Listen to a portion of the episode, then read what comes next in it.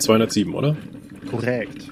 Eins, zwei, drei, vier, fünf, sechs, sieben, acht, neun, zehn. Does it go to 11? Es ist mal wieder Zeit für kurze Themen. Manche davon sind eher aromatisch und manche schlagen eher auf den Magen, doch alle sind sie wichtig. Also macht's euch bequem und schenkt euch eine Tasse ein für Episode 207 des Dopcasts.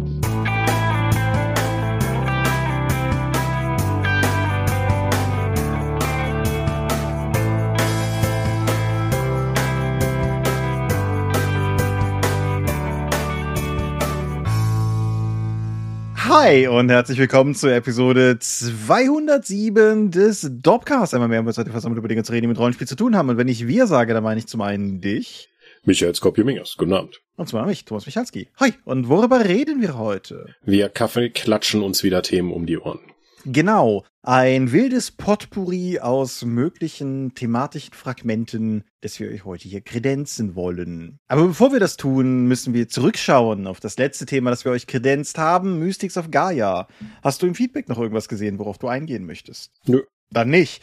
Ich möchte an dieser Stelle noch Dank aussprechen unter anderem an den Raphael Brack, aber auch an alle anderen, die sich irgendwie noch von, von links und rechts hier und da gemeldet haben und uns noch letzte Fehler mitgeteilt haben. Und weil Amber Gale diese Frage auch auf der Dorp gefragt hat und damit nicht alleine war und auch noch andere Leute die gleiche Frage an uns gerichtet haben, wann erscheint Mystics of Gaia im Druck, um das einfach nochmal ausgesprochen zu haben, dass Dingen geht, irgendwann zwischen jetzt, wo wir das aufnehmen, das ist der von euch aus gesehen zurückliegende Montag und dem Tag, wo das hier online geht, das ist, wenn ihr es pünktlich hört, der Sonntag. Auf jeden Fall irgendwo dazwischen wird diese, wird wird, wird das Buch zu Book on Demand gehen und dann wird es dort in zwei verschiedenen Editionen produziert werden. Hardcover und Softcover. Und ich würde vermuten, dass das Softcover wahrscheinlich ein bisschen schneller verfügbar ist. Aber ab dem Moment, wo ich die Daten hochgeladen und freigegeben habe, ist es halt auch komplett aus meiner Hand.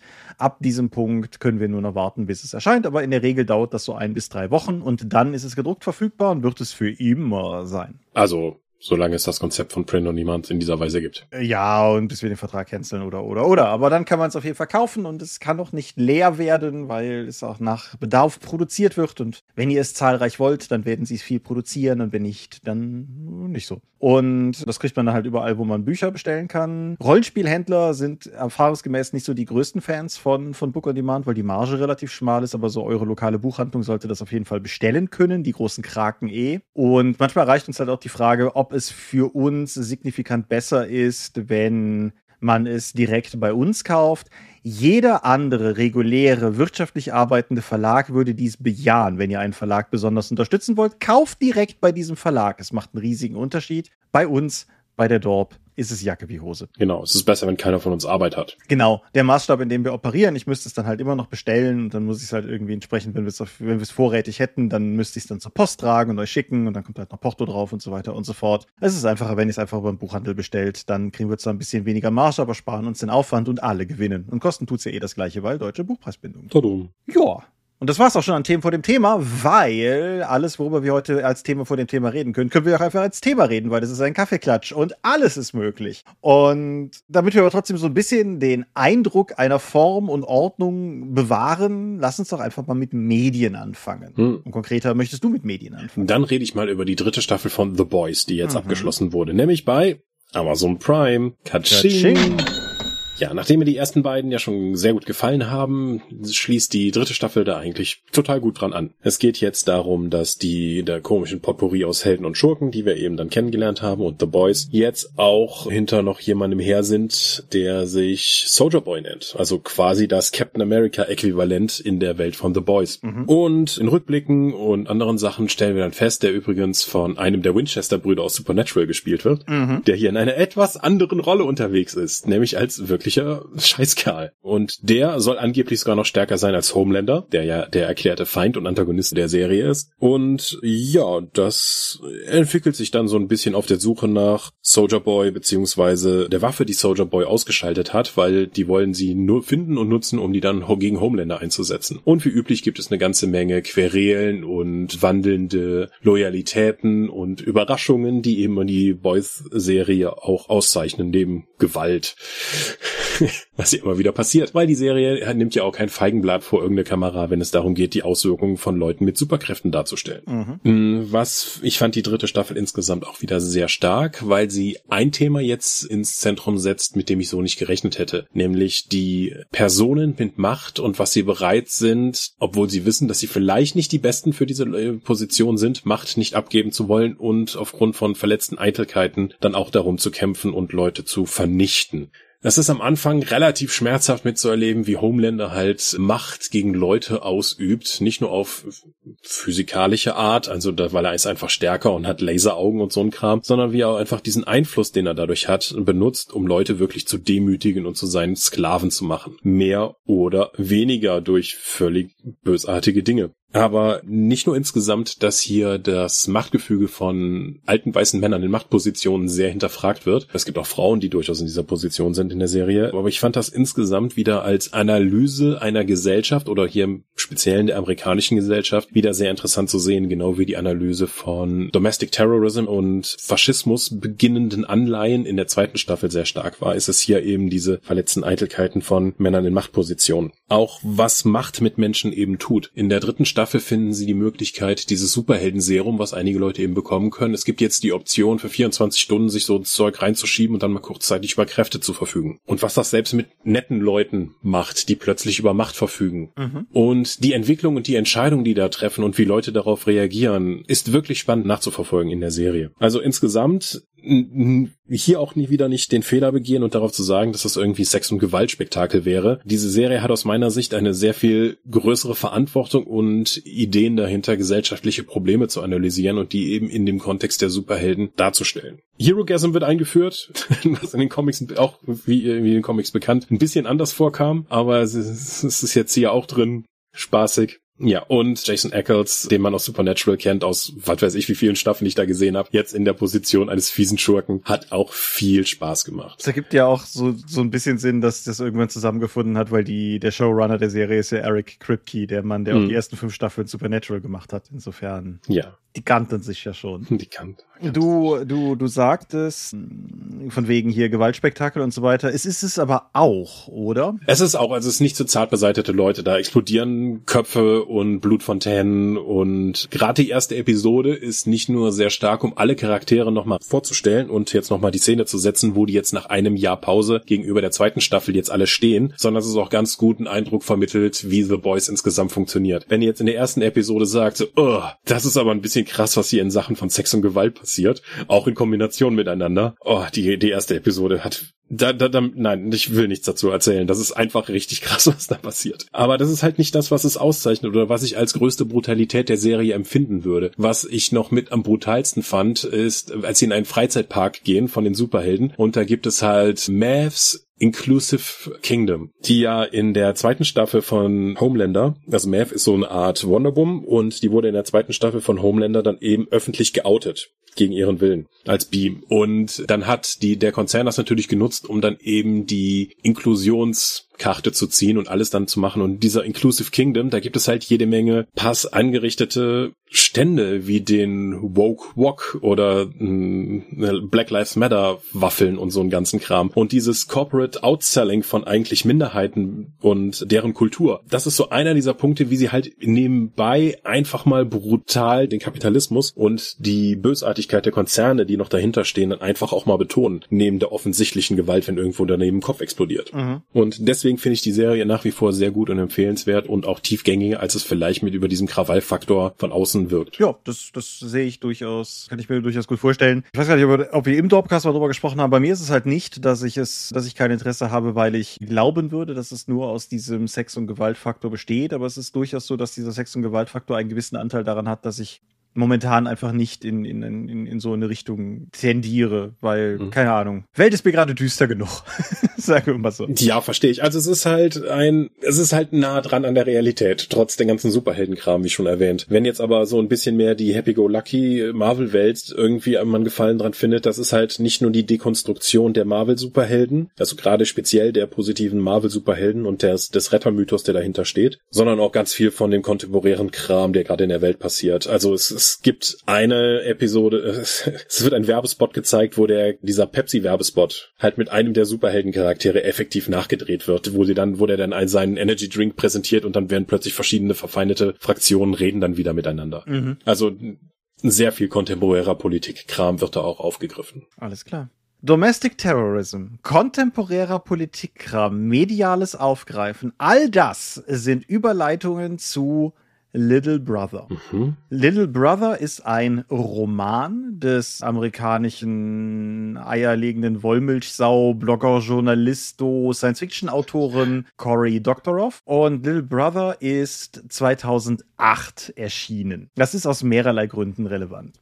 Das ist zum einen interessant, weil dieser Roman digital als Creative Commons Titel erschienen ist. Und dennoch dann erfolgreich genug war, dass er gedruckte Auflagen erfahren hat, auch in verschiedenen Sprachen. Es gibt auch eine deutsche Ausgabe, die habe ich gelesen. Und das, das existiert alles, aber das Buch ist trotzdem immer noch als Creative Commons da draußen. Und das war natürlich auch 2008 nochmal eine ganz andere Zeit, wo halt auch gerade noch sehr viel mehr, glaube ich, sehr viel mehr positive Vibes an dieser ganzen Internet-Idee hingen. Und jetzt halt ein Buch zu machen, das halt einfach für alle da ist, ist natürlich irgendwie soweit ganz cool. Es gibt noch einen Grund, warum 2008 relevant ist, aber da ein kleiner Bogen. Das Ganze spielt in einer nahen Zukunft und handelt von einer Gruppe von Jugendlichen, die, sagen wir mal, zur falschen Zeit am falschen Ort sind, als ein Terrorattentat in ihrer Heimatstadt verübt wird. Und aufgrund von ein paar widrigen Umständen werden sie dann auch als mögliche Verdächtige festgenommen. Und der Protagonist, ein Jugendlicher namens Marcus Yellow, der halt auch nicht wirklich, sagen wir mal, Lust hat, mit The Man zu kooperieren, macht sich sehr schnell sehr unbeliebt. Und einige Tage Guantanamo-hafter Inhaftierung später kommt er dann zwar irgendwann wieder raus, kriegt aber auch mehr oder weniger gesagt, hier, wenn du uns nochmal irgendwie auffällst, dann sperren wir dich weg und diesmal nicht in Amerika, sondern irgendwo, wo du nicht mehr wiederkommst. Hm. Er reagiert, wie junge Menschen darauf nur reagieren können, mit Rebellion und beginnt erst ungeplant und dann zunehmend geplanter so eine Art Untergrundbewegung zu starten, indem er Leuten ermöglicht, Internet, auf das Internet zuzugreifen, ohne gelockt werden zu können, indem sie halt die leicht Science-Fiction-haften, aber nicht sehr Science-Fiction-haften Überwachungsmethoden, also im Prinzip so RFID-Kram und so weiter, wie man das um, unterwandern kann, wie man das umgehen kann. Und was er dadurch auslöst, ist, dass die Sache noch schlimmer wird, weil Homeland Security dann entsprechend nur dickere Schaufeln auspackt, um mehr drauf zu schütten. Und ja, so eskaliert sich das dann immer weiter vor sich hin. Und das ist grundsätzlich ein, ein interessanter Gedanke, finde ich, der auch zu seinem Erscheinen 2008 sehr interessant war. Auch nicht nur in, in Augen der, der Allgemeinheit oder sowas. Die deutsche Ausgabe hat ein Neil Gaiman Zitat vorne auf dem Cover, der gesagt hat, für mich das beste Buch des Jahres. Das ist ein Statement. Vorne auf dem Cover. Ja. Auch das englische Cover zitiert Neil Gaiman und da wird er zitiert mit I'd recommend Little Brother over pretty much any book I've read this year. Was was anderes ist. ja. Aber dennoch, ja. also trotzdem, trotzdem hohes Lob. Und ich kann es nicht teilen. Okay also es ist ein okayes Buch, das kannst du lesen, das ist eine nette Dystopie und so weiter und so fort, aber ich habe ich habe zwei zwei Probleme mit dem Buch und das eine, deshalb habe ich eben auf, bin ich auf der 2008 Sache so rumgeritten, weil dieses Buch, obwohl es ja noch gar nicht so lange raus ist, brutal die Zukunft von gestern ist. Auf eine Art und Weise, die in diesem speziellen Fall finde ich für mich Wirkung rausnimmt. Also beispielsweise wird in dem Buch mehrfach so ein bisschen nebulös von einem Patriotic Act 2 gesprochen. Das ist, wenn du September 11 noch im Rückspiegel hast, eine logische Vorstellung. Aber es ist halt einfach nicht passiert. Und in, in der Post-Trump-Biden-Ära von heute glaube ich auch ehrlich gesagt nicht mehr, dass das passiert. Und die, die, die Geräte, mit denen sie online gehen, sind die nächste Generation der Xbox. Und Was? ja. Mhm. Weil sie, also die, die Xboxen, die sie da beschreiben, sind halt durchaus, sagen wir mal, Xboxen, wie man sich damals vermutlich hätte vorstellen können, wie das weitergehen könnte. Also im Prinzip immer noch kleine Computer, also mehr oder weniger kaschierte Windows-Rechner, wie es ja gerade die erste Xbox auch irgendwo war. Und das funktioniert halt für mich einfach heute nicht mehr, weil du einfach weißt, dass es sich so nicht weiterentwickelt. Und das ist in, insofern ein schönes Beispiel, finde ich, dafür, wie gefährlich es ist, Science Fiction zu nah an der Gegenwart zu bauen. Weil ich habe letztes Jahr hier über die William Gibson Bridge Trilogie mhm. gesprochen gehabt, genau. die, die ein Stückchen in die Zukunft geht, aber ein bisschen weiter in die Zukunft geht und vor allen Dingen nicht so konkret in die Zukunft geht. Und da muss man einfach, finde ich, aus 2022er Perspektive sagen, in vielen Prognosen hat er sich halt einfach verzockt. Und dann kannst du es halt immer noch lesen, dann ist es immer noch irgendwie so ein netter Science-Fiction-Roman und irgendwie, sagen wir mal, eine Young Adult-Dystopie oder so. Aber es verfehlt halt diese, diese damals scheinbar empfundene gesellschaftlich aufrührende Wirkung auf mich einfach, weil die Gesellschaft gar nicht mehr die ist, die sie damals war. Und der andere Punkt, der mich an dem Buch leider auch ein bisschen gestört hat, ist eine brutale Schwarz-Weiß-Malerei, weil es gibt Jugendliche, die sind clever, die können mit Technik umgehen, die sind alle tendenziell, ich möchte mal sagen, linksanarchistisch eingestellt und die sind bereit, gegen Staat und Regierung zu ziehen, wenn es sein muss. Und dann hast du Eltern und Vertreter von Regierung, die sind konservativ und borniert und ein bisschen dumm auch. Und ja, ich finde, das Buch leidet sehr darunter, dass alle Homeland Security Leute, also explizit alle Homeland Security Leute, die vorkommen, de facto böse sind. Die, die sind nicht irgendwie vielgestaltige Figuren, die vielleicht auch irgendwie, sagen wir mal, mit diesem ganzen, wir hatten ja ein Terrorattentat und danach stellen wir fest, dass es eine Jugendbewegung gibt, die gezielt alle unsere Sicherheitsmaßnahmen unterwandert. Da, da könnte man ja durchaus eine, eine Graustufe draus schaffen. Nee, das sind verrückte Waterboarder. Und das, das fand ich schade, weil das Buch da unglaublich viel verschenkt. Mm, da lässt er narratives Potenzial liegen. Wie alt war der, als er das geschrieben hat? Das ist eine gute und berechtigte Frage. Lass mal gucken, ob ich das. Zählt er sich dann vielleicht auch noch zu diesen kippen, jungen, intelligenten Leuten? Oh, das weiß ich, das, das, weiß ich nicht. Der ist Jahrgang 71, also. Huh,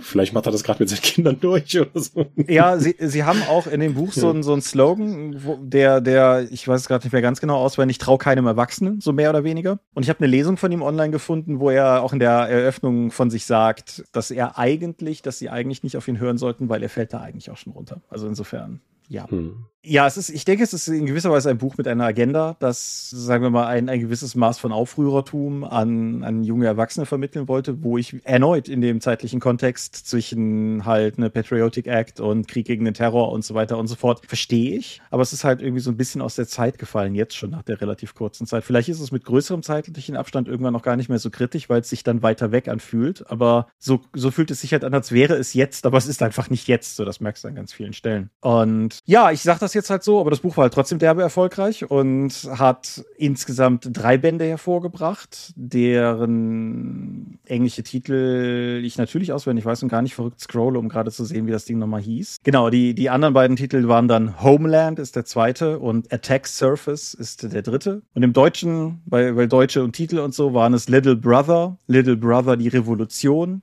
Little Brother die Sabotage. Und weil sie sich dann bei Heine gedacht haben, das geht ja nicht, haben sie dann aus dem ersten Band nachträglich auch noch Little Brother der Aufstand gemacht. Ähm, mhm. Ja, ist halt so.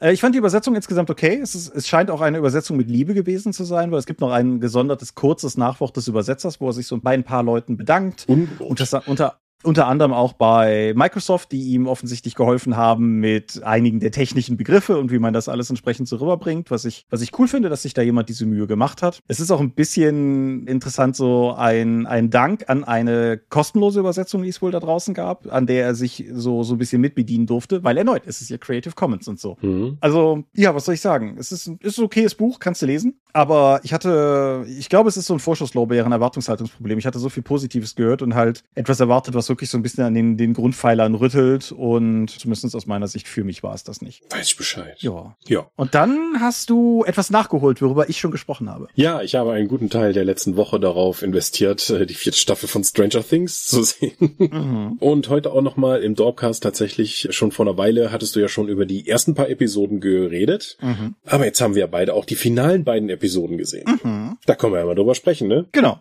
Nochmal kurz zur Einordnung. Die vierte Staffel hat neun Episoden, von denen sieben zuerst veröffentlicht wurden und dann nochmal zwei nachgereicht. Eine bizarre Aussage, die nicht weniger bizarr, aber gleichzeitig relativierter wird, wenn man weiß, dass diese letzten beiden Episoden, Episode 8 und 9, zusammen nochmal vier Stunden Laufzeit haben. ja. Ja, das ist schon merklich. Jemand muss den Duffer Brothers irgendwann mal erklären, wie Episoden funktionieren, so als Konzept.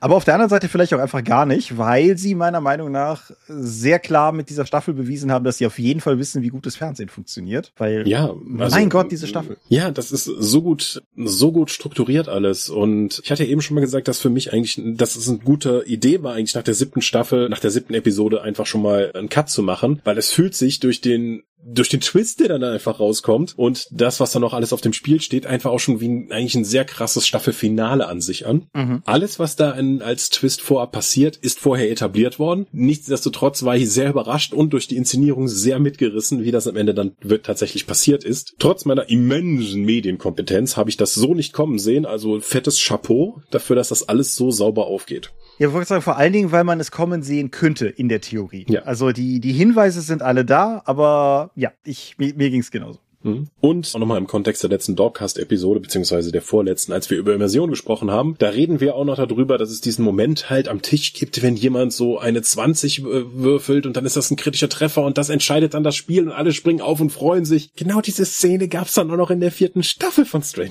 Things. ja. Von daher fand ich das auch noch eine sehr schöne Brücke. Ja.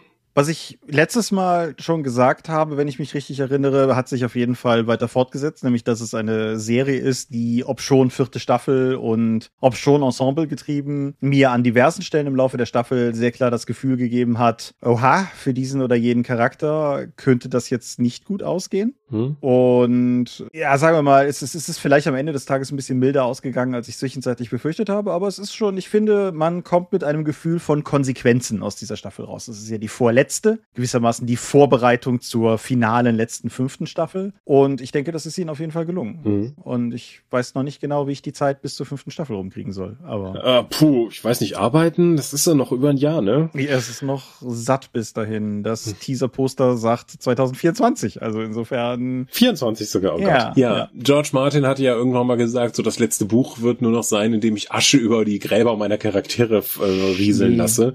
Schnee. Schnee, ja, kann kann sein, aber ein bisschen fühlt sich das schon als Vorbereitung bei Stranger Things in der vierten Staffel auch schon an. Ja, auf jeden also Fall. Also die, die letzte Episode, die, ich habe ja irgendwie zehnmal das Gefühl gehabt, dass es jetzt vorbei sein müsste, aber dann setzen die halt noch was hinten dran. Nicht unbedingt einen drauf, aber noch was hinten dran. Und ja, Sie haben Ach, halt auch so ein Stilmittel in dieser Staffel mehrfach verwendet, was ich wirklich gelungen finde, dass sie quasi zu schwarz umschneiden, so wie du normalerweise eine Folge beenden würdest und dich dann für diesen Moment in dieses Loch fallen lassen. So Leute, ist das jetzt der Folgencliffhanger? Ist das ernsthaft euer Folgencliffhanger? Um dann doch nochmal weiterzumachen. Hm. So die, die vierte Episode war für mich das packende Beispiel. Das, das werde ich um Himmels Willen nicht spoilern, aber du weißt, was ich meine? Ja. Ja, das, das ähm, fand ich, hm. ja. In dem Kontext auch, die Darstellerin von Max ist bemerkenswert gut. Ja, also ich finde generell, die schauspielerische Qualität ist immens hoch. Also quer durch, durch alle. Und was ich im Vorgespräch schon zu dir sagte, ich finde, ist vor allen Dingen auch, also es ist wirklich bemerkenswert, wenn du bedenkst, dass ja viele von diesen Leuten sehr viel jünger gecastet wurden, damals für die erste Staffel. Und dass sich trotzdem aus all denen, ja sagen wir mal, Leute entwickelt haben, mit denen sie diese Geschichte so auch weitererzählen können. Oder dass sie einen Weg gefunden haben, die Geschichte so zu erzählen mit den Leuten, die es halt geworden sind. Weiß man ja nicht. Aber auf jeden Fall beachtlich. Aber ja, du hast völlig recht. Die Darstellerin der Max ist irre gut in dieser Staffel. Spektakulär. Und erst in den Rückblicken ist mir aufgefallen, wie viel die inzwischen gealtert sind. Das ist ja nur der Rückblick zur letzten Staffel. Ja, das Aber ist das passiert halt mit Kindern und Jugendlichen. Ja, ist richtig. Drehst dich um und plötzlich sind die da. Moment, wieso bist du so groß? Ja, gerade gerade der Darsteller von Will hat halt auch, sagen wir mal, rein stimmlich definitiv guten Sprung getan seit seit vorher, aber ja, alle wirken ein ganzes Stück erwachsener. Sie schaffen es aber, finde ich, immer noch, dass es gerade in der Serie durchaus auch homogen genug wirkt, dass man, dass man es zwar vielleicht merkt, aber dass es einen, sagen wir mal, nicht rausreißt. Wir sind noch nicht an dem Hello Fellow Kids angekommen. so. Ja, das ist mehr unsere ja. Aufgabe dann. Ja, korrekt. Sadie Sink heißt die Frau übrigens, die, okay. die, die Max spielt, ja. Aber generell. Ein Alliterationsname, sympathisch. Ja, wie, wie der Charakter ja auch, weil es ist ja auch Max Mayfield, ne? Mhm. Also insofern, das, das muss ja ein Superheld sein. Ja. ja, aber kurzum, ich bin mega begeistert. Ich habe ja die anderen Staffeln auch gemocht. Ich fand die zweite ein bisschen schwächer als den Rest. Ich habe auch die dritte gemocht. Aber die vierte ist für mich auf einem ganz eigenen Level. Also ich bin, ich finde es wirklich schwierig, Leuten angemessen zu artikulieren, für wie gelungen narrativ ich diese Staffel halte. Mhm. Eben der letzte Song, bevor ich das Auto verließ, war Never Ending Story, was ich auch in Zukunft eigentlich nicht mehr nicht an Stranger Things denken kann. Ja, gleich, gleiches gilt halt für Running Up the Hill. Ne? Das, ja. Ja. Ja, aber selbst das, ne, also dass sie, dass sie halt nicht nur einen Kate Bush-Song drin haben, sondern dass sie mit Kate Bush zusammengearbeitet haben und dass halt auch Kate Bush Fan der Serie war und sich die Drehbücher hat schicken lassen und, und so. Das ist halt schon. Alles daran ist cool. Also es ist, sagen wir mal, nicht für jeden individuellen Charakter, aber so rund um diese Staffel finde ich, es ist alles, was ich bis jetzt gelesen, gehört und gesehen habe, fällt in die Kategorie Good Vibes. So alles, alles daran stimmt mich fröhlich. Fein. Wie sieht es denn mit den Themen für den Kaffeeklatsch aus? Das ist doch bestimmt auch nur positiver Kram dabei, oder? ja, gerade die ersten beiden sind so richtig, richtig viel good Themen. Ja, steigst du direkt so ein, okay? Ja. Ja, ich dachte, wir, ich dachte, wir heben uns. Also das letzte Mal habe ich irgend so ein so ein Downer fürs Ende aufgehoben. Das ja, ja, das, das, das war auch doof. Aber genau.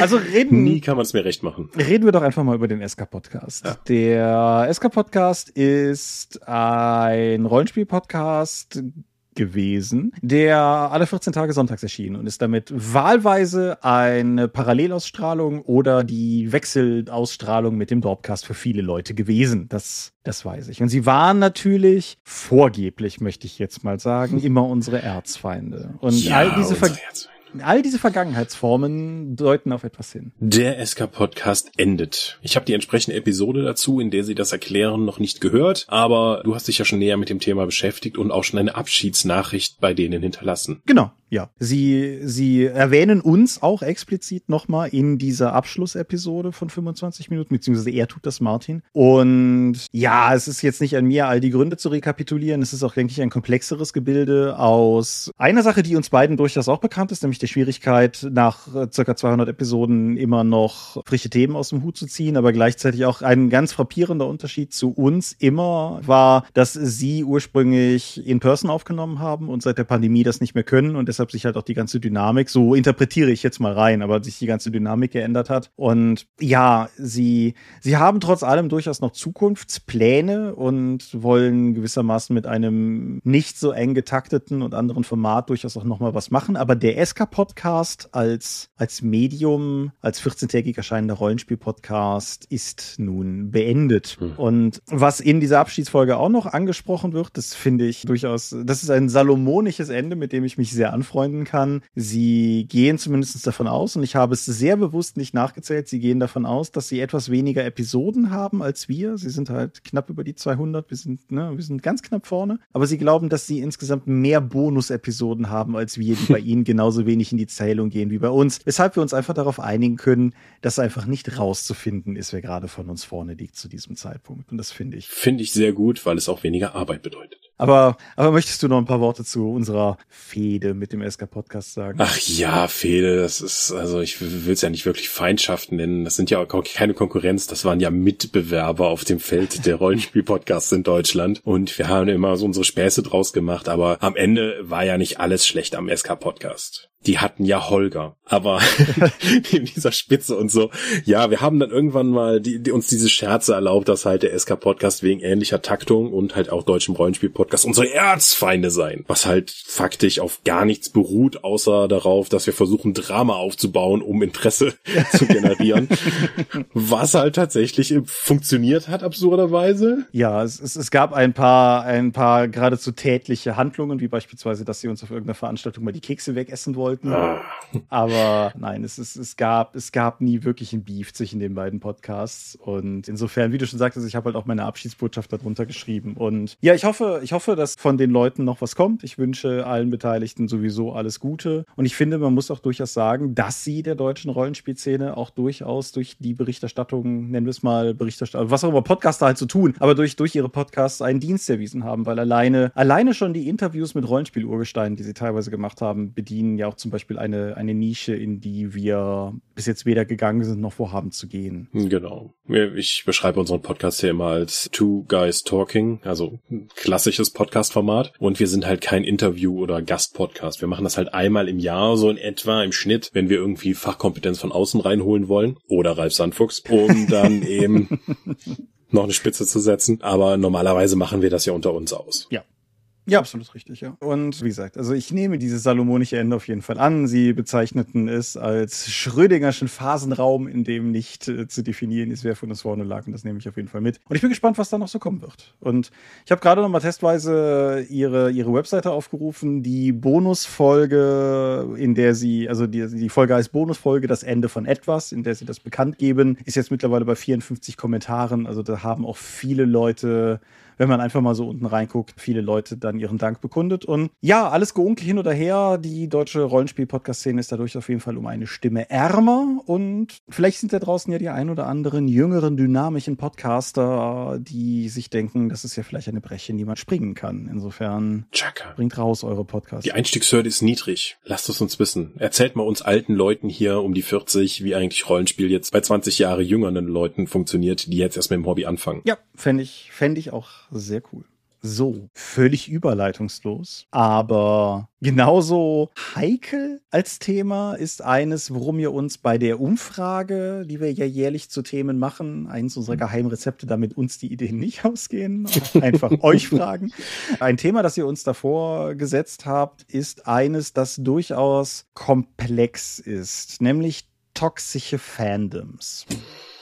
Mhm. Und eine Folge zum Thema toxische Fandoms machen finde ich schwierig, aber so im Rahmen einer solchen Folge einfach mal so ein bisschen ähm, gechillt und ruhig darüber zu reden, ist, denke ich, durchaus nicht verkehrt.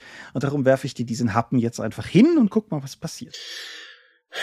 Ja, ich weiß nicht, ob nicht nach einer gewissen Zeit alle Fandoms in gewisser Weise toxisch werden. Vielleicht steigen einige schon härter ein, aber selbst Goodfeel Communities werden irgendwann halt mit Türwächterei oder damals war alles besser, können die halt schon sehr toxisch gegenüber neuen Mitgliedern oder selbst abweichenden Meinungen dann werden. Mhm. Ich glaube gerade, dass soziale Medien und die Internetnutzung in den weiß ich nicht, letzten Dekade dafür gesorgt haben, dass das Ganze irgendwie nochmal mit dem Turbo dazugeschaltet wurde. Und das hat halt auch Auswirkungen auf entsprechende Fans, dass die halt nicht mehr Teil, also sich als Teil einer Community sehen oder vielleicht nicht mehr mit der Community interagieren wollen. Es geht ja auch so weit, dass das auch uns betrifft. Also selbst wenn wir nur als Rezipienten dabei sind. Ja, absolut. Wir haben ja selbst für uns festgestellt, dass wir zum Beispiel nicht mehr über die Star Wars Filme hier im Dorpcast sprechen wollen, weil das am Ende sowieso nur böses Blut gibt. Mhm. Ja, Star Wars ist ein gutes Beispiel. Also meine, meine Liebe zu Star Wars ist ungebrochen. Ich gucke die Serien, ich gucke die Filme, ich lese die Romane. Das ist ein ganz, ganz großer Teil meines, meines Medienkonsums. Und mir ist jede Freude abgesaugt worden, darüber online mit Leuten reden zu wollen, weil du einfach in einem Maß in fundamentale Anti-Meinungen reinläufst, die es sehr schwer machen, sich damit auseinanderzusetzen. Ich habe das neulich mal an einem anderen Ort so ein bisschen verglichen mit einem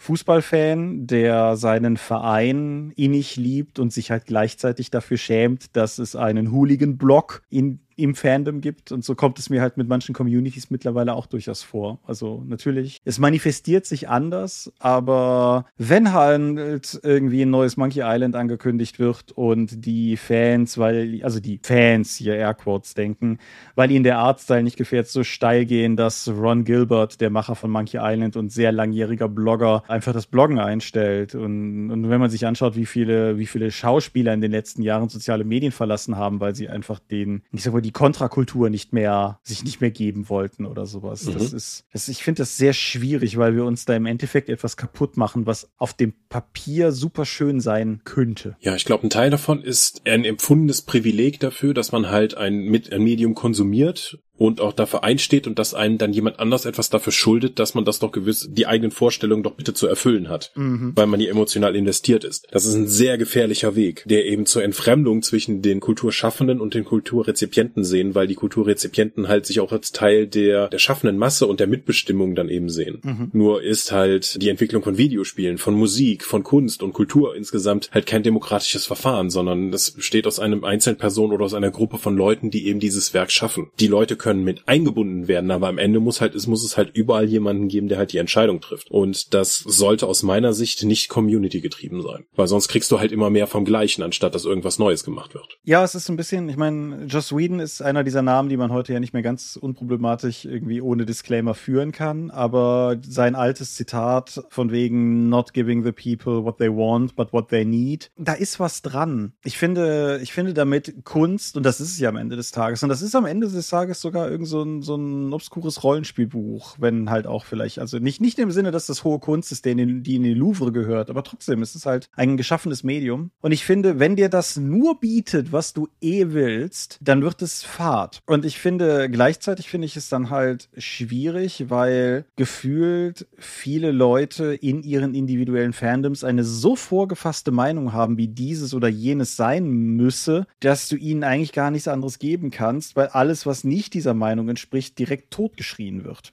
Es geht halt darum, dass halt dann die Lautstärke dann eher darüber bestimmt, anstatt irgendwelche anderen Faktoren, äh, wie es dann weitergehen kann. Und das ist halt sehr gefährlich, weil du dann eine vokale Minderheit gegebenenfalls hast, die dann darüber bestimmen, wie es in der, wie weiter damit verfahren wird, mit diesem Kulturraum. Und die einzige Möglichkeit dagegen anzukommen, ist halt entsprechend laut dagegen zu schreien, um überhaupt noch gehört zu werden. Und das schaukelt sich halt gegenseitig hoch und führt halt zu einer Diskussionskultur oder einer Diskurskultur, auch innerhalb der Fandoms, die halt nicht okay ist. Wenn die Gegenmeinung so, wenn jetzt jemand sagt, hier Star Trek Discovery ist doch toll wegen X und ich sage, ja, Star Trek Discovery ist aber schlecht wegen Y, dann haben wir halt unterschiedliche Bewertungsräume, können aber trotzdem dann noch mal sagen, okay, ich verstehe, das sehe ich nicht so wie du, aber aber für mich funktioniert die Serie deswegen nicht, weil ich das eben höher gewichte. Wenn du allerdings sagst, dass die andere Person halt auf jeden Fall jetzt entweder gleich, äh, entweder wahnsinniger Vogue-Aktivist oder Faschist ist, weil er halt eine irgendeine von den Sachen stärker betonen möchte, dann führt das zwangsläufig zu einer Hochschaukelung, die einfach da nicht hingehört und die halt insgesamt der Community und der Reihe auch schadet, weil es einfach nicht mehr angenehm ist, über dieses Medium sprechen zu können. Richtig. Was halt auch noch dazu kommt, ist, also eine Möglichkeit, sich dieser Spirale zu entziehen, ist zu schweigen. Und das sind immer die gemäßigten Stimmen, die dann schweigen. Und es sind niemals die, die lauten Stimmen, die, die darauf einsteigen. Das heißt, insofern wird der Diskurs dann irgendwann halt auch von, von genau diesen Tönen dominiert. Und was noch dazu kommt, ist, glaube ich, ein Phänomen, das auch schon immer existiert hat, aber was auch durch die Online-Plattformen nochmal in gewisser Weise verstärkt wird. Und das ist dann, wenn Leute in einem solchen Maße Fan von etwas sind, dass dieses etwas beginnt, Teil ihrer Identität, so wie sie sich das selbst für sich definieren wird. Wenn all meine Identität von meiner, meinem Verständnis von Star Wars abhängt, dann ist halt eine Darstellung Luke Skywalkers, die nicht meiner Vorstellung Luke Skywalkers entspricht, möglicherweise schon ein Angriff auf mich selbst und das, was mir hoch und heilig ist. Und das ist ungesund. Mhm. Und ja, also wie gesagt, ich halte es, ich halte es für sehr problematisch. Ich, wie gesagt, und ich, ich finde es vor allen Dingen, es ist so ein, es ist so ein, so ein schrecklicher und auf dem Papier unnötig, aber vielleicht, vielleicht weil Menschen Menschen sind auch unausweichlicher Verlust, aber weil wir könnten halt auch einfach online uns gegenseitig in den Dingen bestärken, die wir mögen, aber das passiert halt nicht. Nee, das ist auch über die Fandoms hinaus, glaube ich, ein gesamtgesellschaftliches Problem, dass einfach die Diskurs die, die Streitkultur eine sehr ungünstige Wendung genommen hat. Ich habe keine Lösung dafür. Ich, ich kann dir nicht sagen, außer ich ziehe mich jetzt daraus zurück. Aber um nochmal die Grenze hier zum Rollenspiel aufzuziehen, es ist halt auch wirklich einfach brutal, wie du in der deutschen Rollenspielszene, die halt wirklich winzig ist, wenn du zwischen Rollenspiel Schaffenden und Rollenspiel Fan hast du halt nicht viel, nicht viel Raum. Du kannst dich auch im gleichen Discord treffen, du kannst dich über Twitter auch und dann Fragen beantworten. Und diese Nähe ist hilfreich für die Leute, die sich dann eben gepudert fühlen können oder sagen, hier, ich stehe direkt dran, wir haben, wir haben hier ein enges Verhältnis, das macht Spaß. Ich habe das ja auch zum Beispiel mit dem Macher von One-Page-Rules gehabt. Ich finde irgendwie etwas, das nicht stimmig ist in der Armeeliste von meiner favorisierten Fraktion, schreibe ihm über Discord, 15 Minuten später ist die Liste aktualisiert. Mhm. Das, das gibt dir ein Gefühl von Macht und Zusammengehörigkeit und auch Fandom, das halt schwierig zu erreichen ist, dass du mit Marvel einfach nicht auf dieser Sache dann erreichen kannst. Thor wird dir nicht irgendwie zurückschreiben, dass du in den nächsten Film kommen darfst, weil dir die Idee so gut gefallen hat. Ja, und, und halt, also, ja, ja, red jetzt mal weiter. Aber genau so kann das halt auch umschwenken, wenn du halt denkst, ich gebe mir hier alle Mühe und ich arbeite hier die Wochenenden durch und dann kriegst du plötzlich als Feedback da drauf, was für eine Kackvogel du bist und dass du doch, dass es doch gut ist, wenn du jetzt irgendwie jetzt anfängst zu strugglen. Das zieht dich halt dann in der gleichen Weise dann, so wie das Hochgefühl kommt, wenn irgendwas funktioniert. Kannst du, wenn du das Feedback auf der anderen Weise, anderen Seite dann eben bekommst, kann dich das so runterziehen und vernichten, das halt schwierig zu ertragen ist, weil du irgendwie denkst so, ja, aber wir sind doch hier nur eine Community von tausend Leuten und 60 Leute davon haben jetzt hier irgendwie mir kundgetan, dass ich am besten irgendwie den Kopf in die Mülltonne stecke und aufhören soll. Von wie, ich weiß nicht, wie viele Leute das dann eben ertragen können, jetzt irgendwas mit dicker Haut zu erzählen und dass das dazugehört, ist ja nur eine Validierung dafür, dass die anderen Leute damit weitermachen. Ich glaube, Kritik muss und muss immer passieren können, aber es gibt das auch auf eine konstruktive Art und auf eine nicht verletzende Art zu kommunizieren. Ja, ja, absolut. Ich meine, das, das führt uns jetzt langsam ein bisschen von dem Thema weg, aber du, du hast es mal in, indirekt, also beziehungsweise anders formuliert, schon mal in Bezug auf Bücher gesagt, aber jedes Medium, Film, Videospiel, Musik-CD, was auch immer, jedes Medium, das rauskommt, ist eigentlich ein Wunder. Wenn man weiß, wie viele Schritte nötig sind, um sowas zu machen. Und selbst wenn es sowas Ulkiges, Gurkiges ist, wie unser Xoro damals 2007, 2008. Das sind Jahre vergangen, um sowas möglich zu machen. Mhm. Und du guckst dann, das ist aber so ein alberner Barbarenfilm, den habt ihr irgendwie in einem Nachmittag gedreht oder so sieht der erstmal aus. Was die Leute halt nicht sehen, ist, dass der arme Thomas tagelang zu Hause saß und in jedem einzelnen Frame dann Elektromasten aus dem Hintergrund rausretuschiert hat. Ja, als sowas halt. Und, und das gilt halt auch für Rollenspielbücher. Und natürlich, Rollenspielmacher machen Fehler. Rollenspielprodukte können Fehler fehlerhaft sein. Da, darum geht es ja alles gar nicht. Aber die, die Intensität, mit der da direkt reingeballert wird, wenn, wenn sich sowas zeigt, mhm. übersieht in meinen Augen sehr häufig, dass am anderen Ende halt auch Menschen sitzen. Und gerade zum Beispiel bei sowas wie im Rollenspielbereich, aber ehrlich gesagt auch bei sowas wie im Publikumsverlagsbereich, so viele sind das nicht. Und das sind halt Menschen, die das lesen. Menschen, die vielleicht Tage, Wochen, Monate da rein investiert haben, damit dieses Produkt überhaupt irgendwie zustande kommen konnte. Und dann in Übertragung halt auch durchaus andere Leute, die sich auch damit beschäftigen. Also du kannst es ja im Rollenspiel zum Beispiel auch durchaus sehen, wenn, wenn jüngere, also nicht Alter, vom Alter her junge, aber wenn Leute, die noch frisch im Hobby sind, teilweise Ideen online einfach mal schreiben und dann vielleicht in irgendwelchen altgedienten Foren oder von irgendwelchen altgedienten Leuten, Torwächtern auf, auf sozialen Medien quasi direkt runtergebuttert werden, wie sie auf so eine Quatschidee kommen könnten oder sowas. Das ist halt, mhm. das ist einfach grundlos destruktiv und das ist schwierig. Hm? Ich weiß auch gar nicht, ob es nicht diverse Rollenspiel-Communities eben jetzt von Leuten gibt, die in den letzten fünf Jahren angefangen haben, die eben sagen so, ja, dieses Altherrenforum hier und da, der interessiert mich gar nicht. Ich mache das hier nur in meiner lokalen Gruppe mit meinem Discord mit 80 Leuten oder hier in meiner Facebook-Gruppe, die lokal ist mit 60 und das ist halt okay für mich als Community. Ich möchte gar nicht Teil dieser großen Community sein, wenn ich mir das eben anschaue. Mhm. Ja. Und das ist halt ein Verlust für uns alle. Du kannst natürlich sagen, so, da brauchen wir halt mehr Moderation. Was ist aber, wenn die Moderatoren Teil des Problems sind? Richtig, ja. Hm. Was wir brauchen, ist Medienkompetenz. Aber das ist, das ist sehr viel leichter gesagt als getan. Ja, wie gesagt, ich habe da keine gute Lösung für. Ich stehe auch davor und bin traurig und manchmal wütend, aber eine Lösung habe ich leider nicht zu präsentieren. Was wieder das Problem ist, so von wegen, was ist eine konstruktive Kritik daran? Ich weiß es nicht genau. Ja. Ja, was ist der, der Dozent, bei dem wir beide Film- und Fernsehanalyse gehört haben, dessen, dessen Skript, damals waren es ja doch Skripte, begann doch irgendwie sinngemäß mit diesem 1895 der erste Film, 1897 der erste Farbfilm und wann beginnt die Medienkompetenz? Und mhm. das, ist, ist nicht ganz falsch. Punkt für dich, Manfred Rüsel. Ja, aber um, um aus diesem Loch mal langsam rauszuklettern und in diesem Kaffeeklatsch nicht nur Doom und Gloom um uns herum zu werfen. Oder vielleicht doch. Aber wenn wir schon von diesen, dum, dum, dum. wenn wir schon von diesen, diesen jungen Leuten reden, die möglicherweise ins Hobby kommen könnten, meinetwegen auch ältere Leute, aber auf jeden Fall Leute, die noch ins Hobby kommen könnten. Einer unserer Hörenden, ein, ne, jemand, ein, jemand, der bei der Umfrage mitgemacht hat, hat die Frage aufgeworfen zwischen Fachsprache und Fachchinesisch und ob nicht die Art und Weise, wie Rollenspiel kommuniziert, wie Rollenspielmacher, Rollenspielfans kommunizieren, ob das nicht gleichzeitig, sagen wir mal, schon nicht mehr Fachsprache, sondern eben Fachchinesisch ist, was einfach nur dazu führt, dass Leute gar nicht mitreden können, weil sie, weil sie im Prinzip die Sprache gar nicht beherrschen, in der über das Hobby geredet wird. Und das fand ich auch eine interessante These. Ja, ich sage ja gerne, Sprache ist nicht nur dafür da zu kommunizieren, sondern auch um Leute auszugrenzen. Und je spezialisierter ein Fachbereich wird und desto mehr eigene Lingo der eben aufbaut,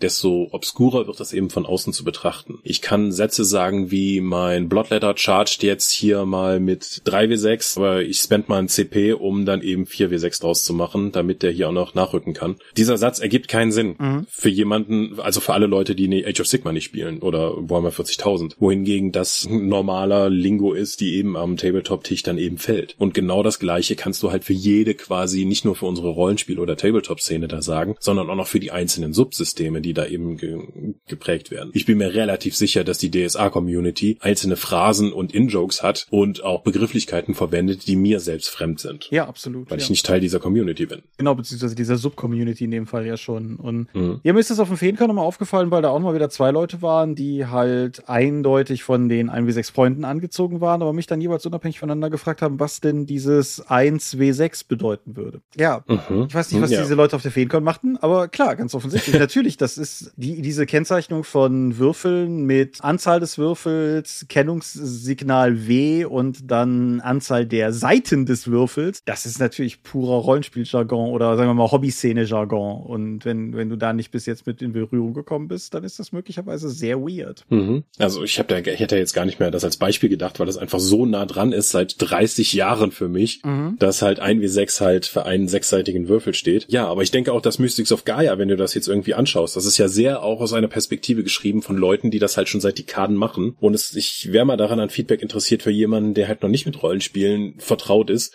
Also nicht mal nur mit der 5e, auf der das ganze Zeug ja beruht, sondern gar nicht mit Rollenspielen vertraut ist, ob das überhaupt Sinn ergibt, wie das Buch aufgebaut ist und wie das da drin steht. Das ist eine gute und berechtigte Frage, auch durchaus im Hinblick auf, also Mystics of Gaia hat keinen Abschnitt, was ist Rollenspiel. Mhm. Das ist eine bewusste Entscheidung gewesen letztendlich. Es ist ein Gedanke, der mir gekommen ist in der Endbearbeitung des Buches und es wäre ja im Prinzip kein Problem gewesen zu sagen, ach weißt du, mach mal halt nicht 148, mach mal halt 152 Seiten und packen dafür vorne halt noch irgendwie sowas dran. Ich habe mich dagegen entschieden, weil ich davon ausgegangen bin, dass dieses Buch mit überwältigender Mehrheit in die Hände von Leuten kommen wird, die schon wissen, was sie da in der Hand halten. Was insgesamt so ein Problem des Rollenspielmarktes ist, ja. weil halt weitestgehend für Rollenspieler produziert wird. Ja. Es gibt ja immer mal wieder so, wenn dann Einsteigerprodukte gibt, dann sind die ja eher für den Kindermarkt. Das bedeutet aber auch nur, dass Eltern, die selbst schon Rollenspiele spielen, das mit ihren Nachwuchs dann eben machen sollen. So komplett neu ranzugehen, selbst das D&D 5 Starter Set, was es gab, war für Leute, die nicht nur mit Rollenspielen schon vertraut waren, sondern die insgesamt mit Dungeons Dragons schon vertraut waren und jetzt nur in die fünfte Edition mal reinschauen wollten. Das ist halt nochmal eine Stufe härter, finde ich, als jetzt überhaupt so eine Lingo zu produzieren. Mhm. Und das ist ja nur die interne Lingo, die benutzt wird. Wir haben ja jetzt vor kurzem erst, nachdem die deutschen Rollenspielverlage sich ja zusammengeschlossen hatten und diese große Umfrage halt mal in der Rollenspielszene zu machen, kam ja auch raus, so wie viel Prozent der Teilnehmenden an dieser Rollenspielumfrage waren Akademiker oder sogar Doktoren? Es war auf jeden Fall sehr hoch. Ich habe es gerade nicht greifbar, was war eine. Über 50 Prozent auf jeden Fall. Ja. Und das ist halt schon hart. Damit ist auch Rollenspieler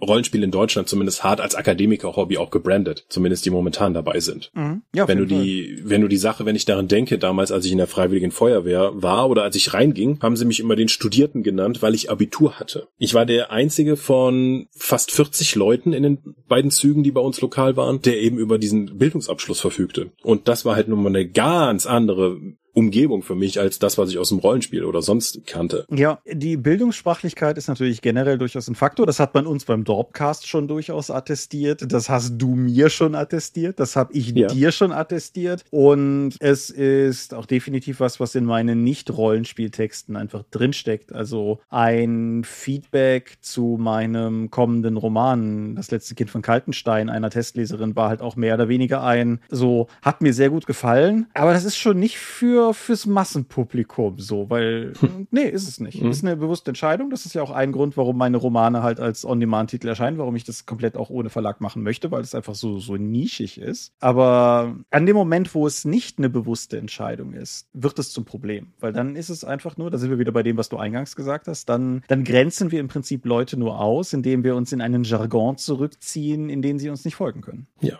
das kannst du stellenweise machen. Gerade im akademischen Bereich wird gerne kompliziert geschrieben, wenn du nicht weißt, du es vernünftig erklären kannst oder dich besonders klug fühlst. Einer unserer Bekannten schreibt ja auch gerne Sätze, die über sieben bis zwölf Zeilen gehen. Ja. Und das grenzt halt selbst Akademiker aus. Einfach durch die gewählte Sprache. Und ich weiß nicht, also ich bin halt nun mal studierter Geisteswissenschaftler. Ich merke das vielleicht oftmals nicht, wenn ich irgendwie jetzt zu bildungssprachlich werde, aber das ist zumindest kein bewusstes Ausgrenzen von Leuten mit einem, sagen wir mal, niederen, weiß ich nicht, das ist so, glaube ich, zu wertend, mit einem einfacheren Sprachschatz, einfacheren Sprachgefühl oder einfach die die Möglichkeit eben nicht hatten, sich dieses Sprachniveau eines Akademikers aneignen zu können oder zu wollen. Mhm. Ja, absolut. Mhm. Das ist aber vielleicht auch durchaus noch eine interessante Überleitung zu einem anderen Ding, was auch noch aus der Themen, von denen ihr wolltet, dass wir darüber reden, aber was eigentlich zu kurz ist, um eine ganze Folge damit zu füllen, Dinge ist. Die betreffende Person beschrieb es als Gamer-Shame. Wie damit umgehen, wenn Kollegen, Vorgesetzte oder Verwandte nach dem Hobby fragen. Kollegen und Vorgesetzte ist bei uns ein bisschen speziell, weil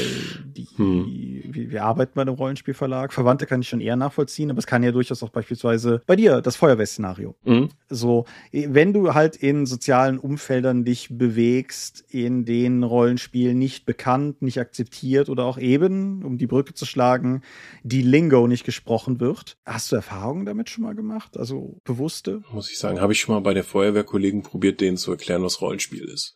Hm ich, habe ich keine bewussten Erinnerungen dran. Ich habe das damals, als ich im, im Kino als Platzanweiser gearbeitet habe, da sitzt du ja auch oftmals lange mit Kollegen dann rum dann habe ich das auch schon mal probiert. Und erst so nach zehn Minuten Erklärung von mir fragte sie dann einer dann zurück so, ach so, das ist gar nicht mit PC. So, hä? Ja. Okay, dann habe ich, dann habe ich zum Beispiel auch schon nicht niederschwellig genug angefangen, um das eben zu erklären. Ich, das ist jetzt auch schon echt lange her. Ich weiß nicht, ich bin so selten noch mit Leuten unterwegs, die nicht Teil des Hobbys sind, hm. fürchte ich. Ich, ich weiß auf jeden Fall, dass ich im Umfeld zum Beispiel auch hier in der Nachbarschaft, ne, Eifel ist ja jetzt nun auch nicht gerade die progressivste Gegend der Welt. Und wenn mich halt Nachbarn fragen, was ich beruflich mache, arbeite ich halt bei einem Verlag. Mhm. Und wenn ich mit Leuten wirklich nicht reden will, dann arbeite ich bei einem mittelständischen Unternehmen für Gesellschafts- und Kleinspielwaren. Aber. Huh. Aber grundsätzlich versuche ich es dann halt auch nicht. Weil alle meine Versuche in der Vergangenheit, das mit Leuten irgendwie zu besprechen, sind ohnehin verstorben. Also mhm. das Beste ist so eine Art wohlwollendes Herab Rückblicken, was ich da, glaube ich, mal rausgeholt habe. Mhm. Und insofern, ja, ich verstehe das. Und ich glaube, ich glaube, wenn man halt in einer Firma ist, die, die deutlich weiter davon entfernt ist, also angenommen, du arbeitest in einer Amtsstube, so ganz, ganz platt, dann ist es möglicherweise auch einfach schwierig, weil es halt immer noch ein sehr nischiges Hobby ist. Mhm. Ja, also ich bringe ja gerne das Beispiel. Ich glaube, das waren Vertreter von DHL, haben, die wollten halt mit unserem Vertriebschef neue Deals aushandeln und der ging halt rum, zeigte denen die Firma und erklärte so, ja, wir machen ja Rollenspiele. Was? Die gibt's wirklich? Wirklich, ich dachte das mal bei Big Bang Theory gesehen, ich dachte, das wäre noch für die Serie. Also nur weil das in diesen Serien ist, geht bitte und bei Stranger Things vorkommt, geht bitte nicht davon aus, dass das allgemein bekannt ist. Mhm. Selbst diese Umfrage hat zwar gesagt, dass eine riesige Menge von Leuten wissen, was Rollenspiel ist, aber diese Umfrage bei der repräsentativen Bevölkerungsgruppe hat, glaube ich, das nicht genauer definiert, ob damit Videospiele gemeint sind. Kann auch sein, dass die meisten dann eben an WoW denken. Ja, und selbst wenn du es vielleicht mal gehört hast, also angenommen, einfach mal so, um sowas Naheliegendes zu nehmen, so Stay Forever, dieser Videospiel-Podcast über alte Computerspiele, den wir beide sehr schätzen und der uns ja auch ein bisschen mit inspiriert hat zu dem, was wir hier tun. Der, der hat halt ja durchaus auch immer mal Videospiele oder Computerspiele zwischen, die Bezug zu Rollenspielen haben und dann wird das halt auch irgendwie so mal beiläufig erwähnt. Aber ich bin mir halt auch immer sehr unsicher, inwiefern, inwiefern Leute das tatsächlich dann einschätzen können, wenn sie das hören, oder ob sie das halt einfach nur unter, ah ja, das, was die Freaks da machen, mhm. so verbuchen und gar nicht tiefer versuchen, überhaupt wollen, versuchen wollen, das zu durchdringen, sondern es halt einfach so hinnehmen. Ja, ich würde sagen, ich habe keine Gamer-Shame, dass ich dann irgendwie nicht darüber reden will. Ich, sagen wir mal, ich scheue nur die soziale Interaktion, das erklären zu müssen. Genau. Das würde ich so auch unterschreiben. Ich, ich hm. schäme mich da überhaupt nicht für, aber ich schäme mich für eine Menge Dinge nicht. Aber. Oh, oh, oh Thomas. Aber ich. Jetzt wäre der passende Zeitpunkt auf deinen OnlyFans-Account hinzuweisen. OnlyDorp, OnlyDorp, ja. Ja telefoniere jetzt live mit Spielleitern aus deiner Umgebung. Nee, ach, keine Ahnung. Mein Garten ist der verwildertste hier in der Ecke und ich höre mit Sicherheit andere Musik als die meisten Leute hier in der Ecke und all so Sachen halt. So, das, das ist, da, da habe ich überhaupt kein Problem mit. Aber ich muss es halt Leuten auch einfach nicht erklären, weil, und das ist eigentlich schlecht, aber ich bin halt des Missionierens auch müde. Und ja. irgendwie habe ich jetzt 20 Jahre damit verbracht, Leuten erklären zu wollen, was dieses coole Hobby ist. Dieses wirklich ehrlich coole Hobby ist, das ich habe. Und irgendwann, irgendwann will ich es vielleicht auch einfach nur noch ausüben.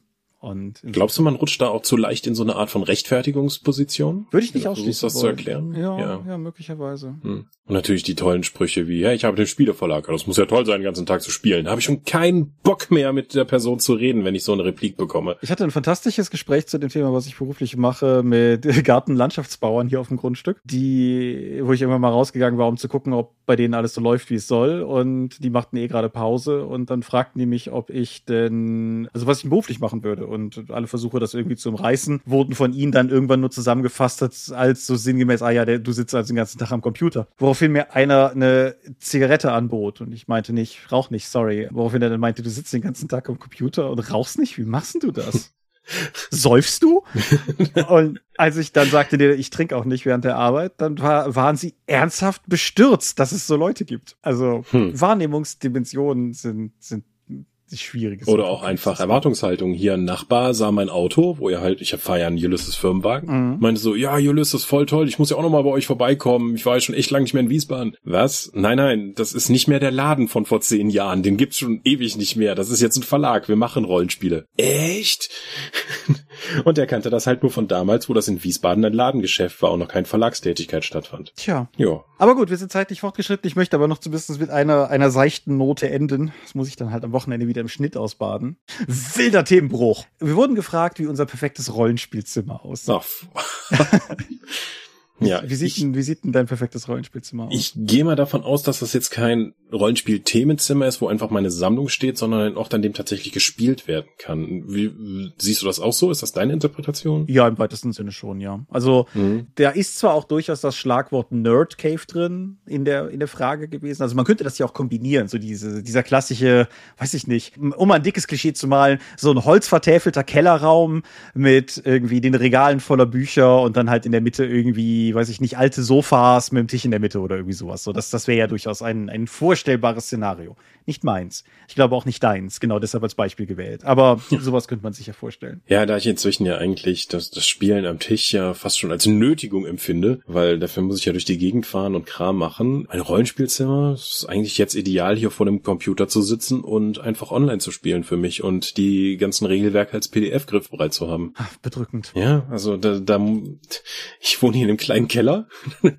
ich, ich sehe das nicht, dass ein Rollenspielzimmer in absehbarer Zeit für mich in greifbarer Nähe ist, deswegen habe ich mir dazu keine Gedanken gemacht. Wenn ich irgendwas hätte, hätte ich vermutlich etwas ein, wenn ich so ein Zimmer hätte, würde ich vermutlich daraus einen Tabletop-Raum machen, weil das ein Hobby ist, wo ich die physische Repräsentation der Spielmaterialien viel eher schätze, als dass ich das beim Rollenspiel tue. Mhm. Und das kann ich halt, also es kann über Tabletop Simulator halt auch Tabletop spielen. Will ich nicht. Ich will halt, wie ich gestern zum Beispiel in Wiesbaden Summoners spielen war, in der Phantasos Arena, viele Grüße, da mit Leuten dann zusammenkommen und da müssen halt dann Geländestücke stehen, da müssen Bodenmatten stehen, da muss ein großer Tisch stehen, um das draufzupacken, da müssen Regale sein, um die Armeen unterzubringen von meinen Figuren. Das wäre mir dann schon eher relevant. Aber für Rollenspiel brauche ich das alles nicht mehr. Hm.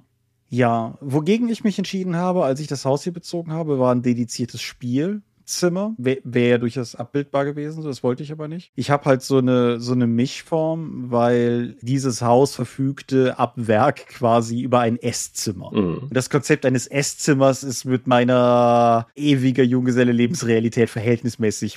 Also Das ist hm. eher so seltsam. Und ja, ich sitze da manchmal auch zum Essen, wenn Freunde zu Besuch sind. Das ist ja gar nicht so die Sache. Aber was es hat, und das ist die eine Sache, die ich wirklich wichtig finde, ist einen hohen Tisch, an dem man sitzen kann. Mhm. In Abgrenzung zu, zu, weißt du, so einem Couchtisch, wo dann alle drumrum lungern und, und so. Und da, da sehe ich einen Mehrwert drin weil ich finde wirklich die, das, das aufrechte Sitzen, den Charakterbogen gut lesbar vor sich haben, Platz zu haben zum Würfeln, um ein Buch hinzulegen und so weiter und so fort. Da sehe ich Wert drin.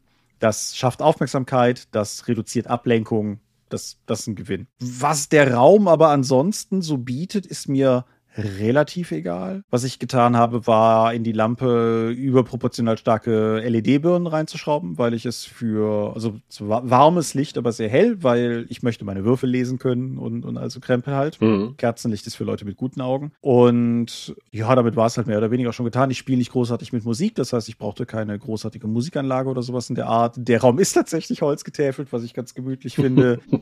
und ansonsten war damit im Prinzip auch schon alles erfüllt, was ich mir hätte wünschen können. Eine Sache, die ich an dedizierten Rollenspiel-Gaming-Tables attraktiv finde, ist also die, die mit quasi der abgesenkten Spielfläche in der Mitte. Was ich an denen attraktiv finde, ist, dass du theoretisch bei den allermeisten ja in irgendeiner Form die Abdeckung draufpacken kannst, um es wahlweise bis zum nächsten Mal liegen zu lassen oder um die Abdeckung draufzulegen, um daran zu essen und dann das einfach wieder runterzuholen und damit weiterzumachen, ohne dass man es wegpacken musste. Sowas ist cool. Aber ansonsten bin ich auch bis jetzt nicht wirklich überzeugt von, von dieser Art äh, Tischen. Ich habe nie an einem gespielt, aber die sind auch viel zu teuer, um es einfach mal blind zu kaufen. Und diese, diese abgesenkte Mittelfläche erscheint mir eher, äh, weiß ich nicht, unattraktiv. Deshalb sitzt, sitzt man bei mir auch einfach an einem ganz normalen ausziehbaren Esstisch. Und isst Plasmaschwänzel. Zum Beispiel. Oder andere leckere Sachen. Mm. Also satt habe ich hier noch immer alle bekommen. Ist natürlich auch noch ein Vorteil, ne? Der Raum grenzt direkt an die Küche, weil ehemaliges Esszimmer. Das heißt, auch bei, wenn sowas wie, hey, ich schieb schon mal irgendwie, keine Ahnung, ich schieb schon mal den Auflauf in den Ofen, du hörst halt immer noch, was im Nebenraum passiert und so. Und das ist, wie gesagt, ja. Damit ist im Prinzip mein, mein Soll auch schon erfüllt. Mhm. Mein Lesezimmer ist ein anderes Thema, aber ein anderes Thema für eine andere Folge. Mhm. In diesem Sinne, hast du noch irgendwas, was du loswerden möchtest? Nee. Alles klar. Wir sind die Dorp. Wir sind die Filtertüte eurer Podcast-Erfahrung und ihr findet uns unter www.die-dorp.de. Dort bringen wir neben dem Dorpcast auch Rollenspiel-Downloads zu eigenen und fremden Systemen. Manchmal veröffentlichen wir sie als Buch. Dorp TV berichtet vor allen Dingen von Cons und Messen unter youtube.com slash die Dorp. Jüngst noch von der Feencon. Wir haben kleidsames Merchandise. Den Dorp-Shop gibt es unter getshots.com slash Dorp. Wir sind auf rspblogs.de, Facebook und Twitter. At die Dorp geht an den Tom. Meine persönliche Webseite gibt es unter thomas-michalski.de. Wir haben einen eigenen Discord-Server unter discord discord.die-dorp.de. Und wir veranstalten die Drakon, die kleine und sympathische Pen Paper Convention der Eifel, das nächste Mal vom 21. bis 23. Oktober 2022, wenn die Pest uns lässt. Und möglich wird das alles durch eure milden Spenden auf Patreon. Paywalls gibt es keine und die Infos warten unter patreon.com slash die Dorp. Guti. Ja, so war das. So ist das. Ein bisschen gloomier als sonst. Ja, aber es, es waren alles Themen, die, die gewünscht wurden und dann haben wir die jetzt mhm. einfach mal alle zusammengepackt. Und ja. Ja, ist gut, dann ist das wenigstens mal durch. Genau, nächstes Mal machen wir wieder irgendwie so ein Happy-Go-Lucky-Ding oder sowas. Aber auf jeden ja, Fall. Das, das haben wir mal alles aus dem, aus dem System geschüttelt. Ja, ich kann auf jeden Fall schon sagen, die nächste Folge wird dieses Akademiker-Thema nochmal ganz hart aufgreifen. Aber ja, ich bedanke mich bei euch fürs Zuhören. Ich bedanke mich bei dir fürs mit mir reden und so. Ach ja. Du bist ja mit Chef, manchmal muss ich. Ja, genau, ich zwinge dich. Ja. Und außerdem im Dorp-Kontext ist ja technisch gesehen der Tom unser aller Chef. Das stimmt. Insofern. Dann arbeiten wir endlich mal auf einer Ebene hier. Husa! Ja, egal wie. Ich bedanke mich bei euch. Wir hören uns in 14 Tagen wieder. Kein Urlaub, keine Verschiebung, wenn nicht die Pest zuschlägt. Und insofern, bis nächstes Mal. Adieu und ciao, ciao. Tschüss.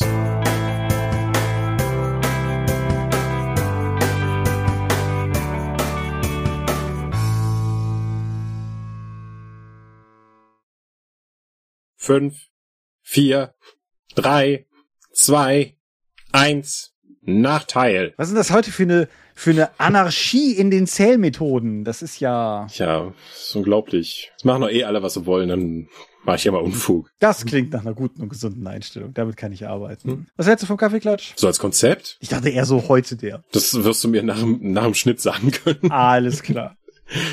Ich denke, ich habe auf jeden Fall einen Titel. Unsere Hörer werden ihn zu diesem Zeitpunkt schon gesehen haben können. Dum, dum, dum. Dann würde ich sagen, drücken wir mal auf Stopp. Gut.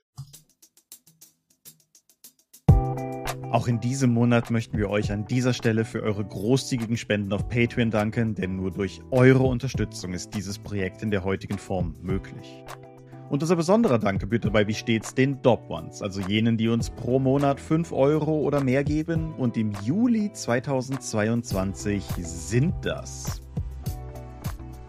Aika, Alishara, Vitus Arcanion, Arudwan aka AGS, Lambert Behnke, Big Bear, Gerrit Bonn, Bruder Tjorben, Daniela, Daniel Doppelstein, Dorifer, Joachim Eckert, Exeter, Excalibert, Michaela Fege, Björn Finke, Kai Frerich, Marcel Gehlen, Gelbwurstfieber, Alexander Hartung, Jörn Heimeshoff, Hungerhummel, die 100 Questengesellschaft, Dominik Koch, Stefan Lange, Stefan Lengel, Lichtbringer, Lightweaver, Christoph Lühr, Angus MacLeod,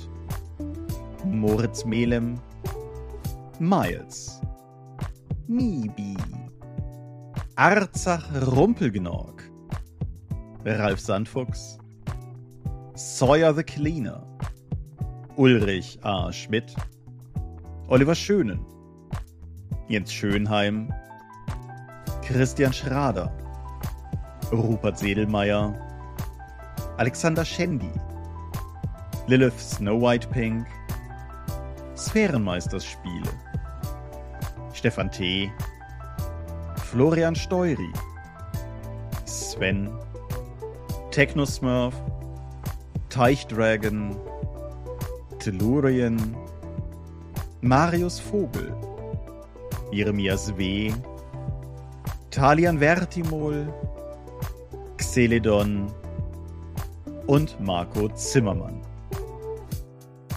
Danke, dass ihr uns freiwillig ohne Paywall und Auflagen so tatkräftig unterstützt, einfach nur, weil ihr es könnt. Danke.